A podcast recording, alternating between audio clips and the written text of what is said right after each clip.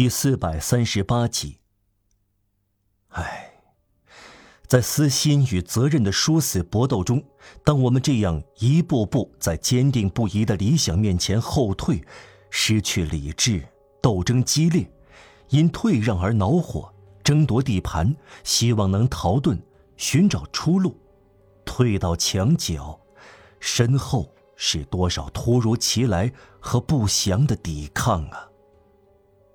感到神圣的黑暗在形成障碍，看不见的无情物，多么困扰人呐！人同良心的较量永远完结不了。布鲁图斯，拿定你的主意吧；加统，拿定你的主意吧。良心是天主，是深不可测的。人们把一生的劳作扔进这口井中。把自己的运气、自己的财富、自己的成功、自己的自由或祖国、自己的幸福、自己的休息、自己的欢乐，扔进去。还要扔，还要扔，还要扔，把罐子倒空，把壶倾倒，最后把自己的心也投进去。在亘古地狱的迷雾中，有个地方。有这样一只桶。最后，拒绝是不可原谅的吗？永无尽头，难道有一种权利吗？无尽的锁链不是在人的力量之上吗？谁会谴责希须福子和嚷瓦尔让说够了？物质的顺从要受摩擦的限制，心灵的服从难道没有限制吗？倘若涌动是不可能的，能要求永远的忠诚吗？第一步不算什么，最后一步才是艰难的。尚马迪厄案件摆在科赛特的婚姻及其后果旁边，算得了什么？回到苦役间，比起回到虚无中，算得了什么？哦。要走下的第一步台阶，你多么阴森呐！哦，第二步台阶，你多么黑暗啊！这回，怎能不回过头来呢？殉难是一种升华，一种物质转化，这是一种使人神圣的折磨。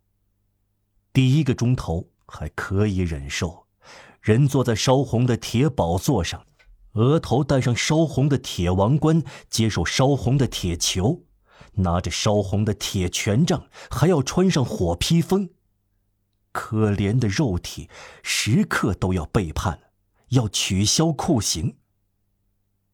末了，让瓦尔让进入意气消沉的平静状态。他在掂量、思索、考虑光与影的神秘天平的抉择。把他的苦役强加给这两个光彩夺目的孩子，或者独自无可挽回的消耗殆尽，一边是牺牲科赛特，另一边是牺牲自我。他决定采取哪种解决办法呢？他下定什么决心呢？他内心里对命运不可动摇的盘问做出什么样的最终回答呢？他决定。打开哪扇门呢？他决意关闭和封死生活的哪一边呢？在他周围深不可测的悬崖中，他作何选择？他接受哪一种绝境呢？他点头同意哪一个深渊呢？他通宵胡思乱想，直到白天来临，他仍然保持同一姿势。屈身弯倒在床上，匍匐在巨大无比的命运之下。唉，也许被压垮了。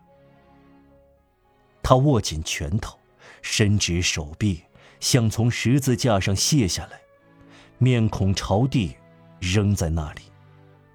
他这样待了十二小时，漫长的冬夜的十二小时。浑身冰凉，头也不抬，话也不说，像死尸一样，动也不动。而他的思想有时好似七头蛇一样在地上打滚有时像老鹰一样飞翔。看到他这样纹丝不动，别人会以为他死了。他突然痉挛的抖动起来，他的嘴贴到科赛特的衣服上亲吻，于是人们看到他还活着。是谁看到？有人。既然让瓦尔让是独自一个，没有人在房里。这个人是在黑暗中。